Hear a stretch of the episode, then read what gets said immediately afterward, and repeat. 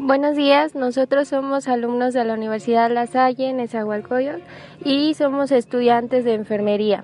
Nosotros les hablaremos sobre las TICs y la, manera, y la relación que tienen con el aprendizaje, la comunicación y los procesos básicos y cognitivos, en el cual se abordarán temas de mucho interés como la manera en la que influyen las TIC en el aprendizaje, cómo impactan las TIC en los procesos y expresión del pensamiento, la manera en que complementan las TIC y la comunicación, recordando que la tecnología es sumamente importante para nuestra vida cotidiana, así como para el aprendizaje.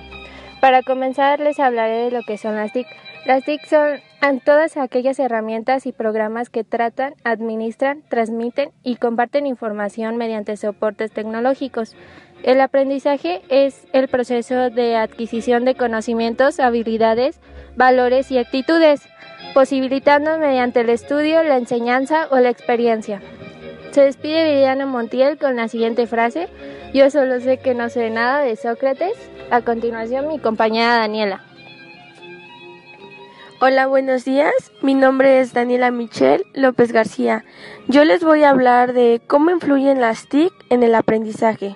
La influencia de las TIC como herramienta para fortalecer el desarrollo cognitivo y psicomotor en niños y adultos es una propuesta didáctica para mejorar el proceso de aprendizaje en el cual factores como la motivación entrarán a jugar un papel determinante. Además, ayuda a enriquecer la motricidad fina de quienes aprovechan las tecnologías.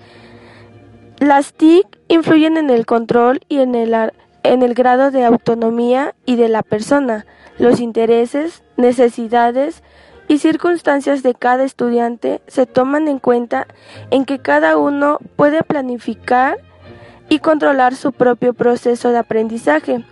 La interactividad de las TIC estimula los procesos de aprendizaje y el control que las personas ejercen sobre el proceso y fue del autor Oliveros.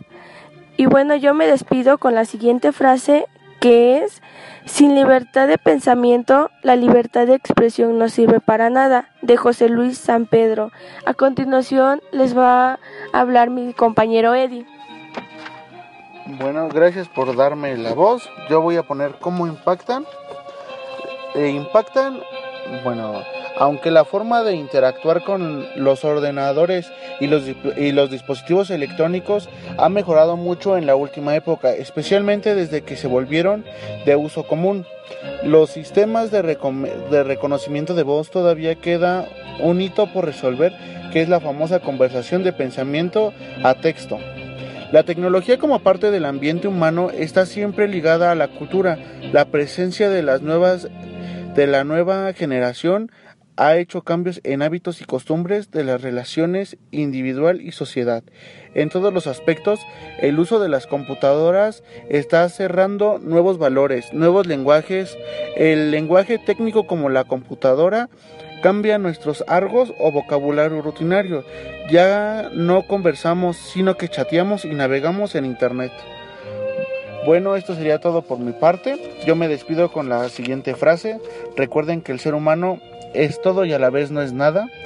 Bueno, yo le paso a mi compañero Luis Fernando que seguirá hablando del tema. Gracias Eddie por cederme la palabra. Yo le voy a platicar de cómo se complementan las TICs y la información y la comunicación, perdón. Las áreas de la información y la comunicación se han visto potenciadas gracias al desarrollo de la tecnología, creándose lo que se conoce bajo el nombre de TICs o tecnologías de la información y la comunicación, las cuales han revolucionado los procedimientos de transmisión de la información. Las TICs también han abierto un universo de posibilidades en la que la distancia ya no es una barrera para la comunicación y el desarrollo de actividades entre personas ubicadas en espacios físicos diferentes. La influencia de la tecnología sobre la sociedad ha sido claramente eh, explícita por Kranzberg en el 2010 en su ley sobre la relación entre la tecnología y sociedad. la tecnología no es buena ni mala, ni tampoco neutral. Todo depende de nosotros de cómo lo utilicemos. Yo me despido con esta frase. Solo hay dos errores que uno puede cometer al tratar de encontrar la verdad. Uno, no empezar y dos, no acabar. De Buda. Bueno compañeros, esto sería de todo de nuestra parte. Esperamos que haya sido de su agrado. Muchas gracias por su atención. ¿Cuánto hicimos?